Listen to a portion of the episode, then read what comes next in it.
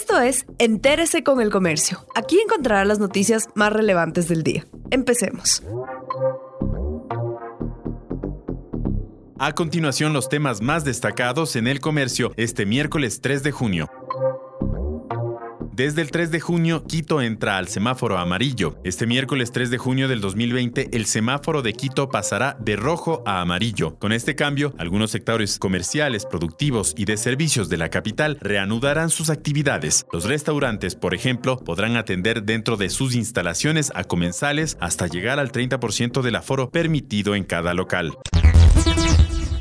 Más cantones del país cambian de fase en la semaforización. Este miércoles, 95 cantones del país ya están con el semáforo amarillo de restricciones, mientras que solo dos permanecen con el semáforo verde. En ciudades como Cuenca, Ambato, Guayaquil y Santo Domingo, que llevan varios días en amarillo, se registra un ligero incremento de casos y más aglomeraciones.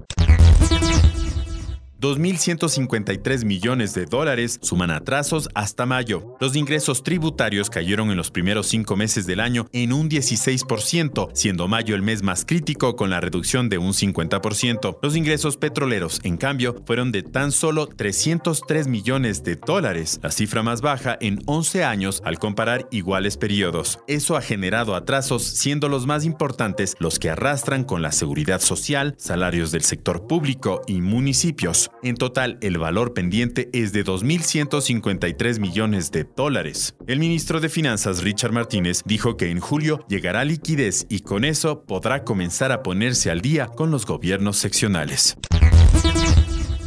Las investigaciones en contra de la corrupción arrojan nuevos resultados. Policías capturaron al jefe financiero del hospital psiquiátrico Julio Endara de Quito. Los agentes allanaron al centro médico tras una denuncia de supuesta corrupción en la compra de insumos médicos. Al llegar, los uniformados encontraron al funcionario en delito flagrante, pues aparentemente había destruido documentos públicos de contratos por la compra de mascarillas. Entre tanto, este martes 2 de junio fue presentada la unidad intergerencial que apoya a la Fiscalía en las investigaciones de casos de corrupción reportados durante la emergencia.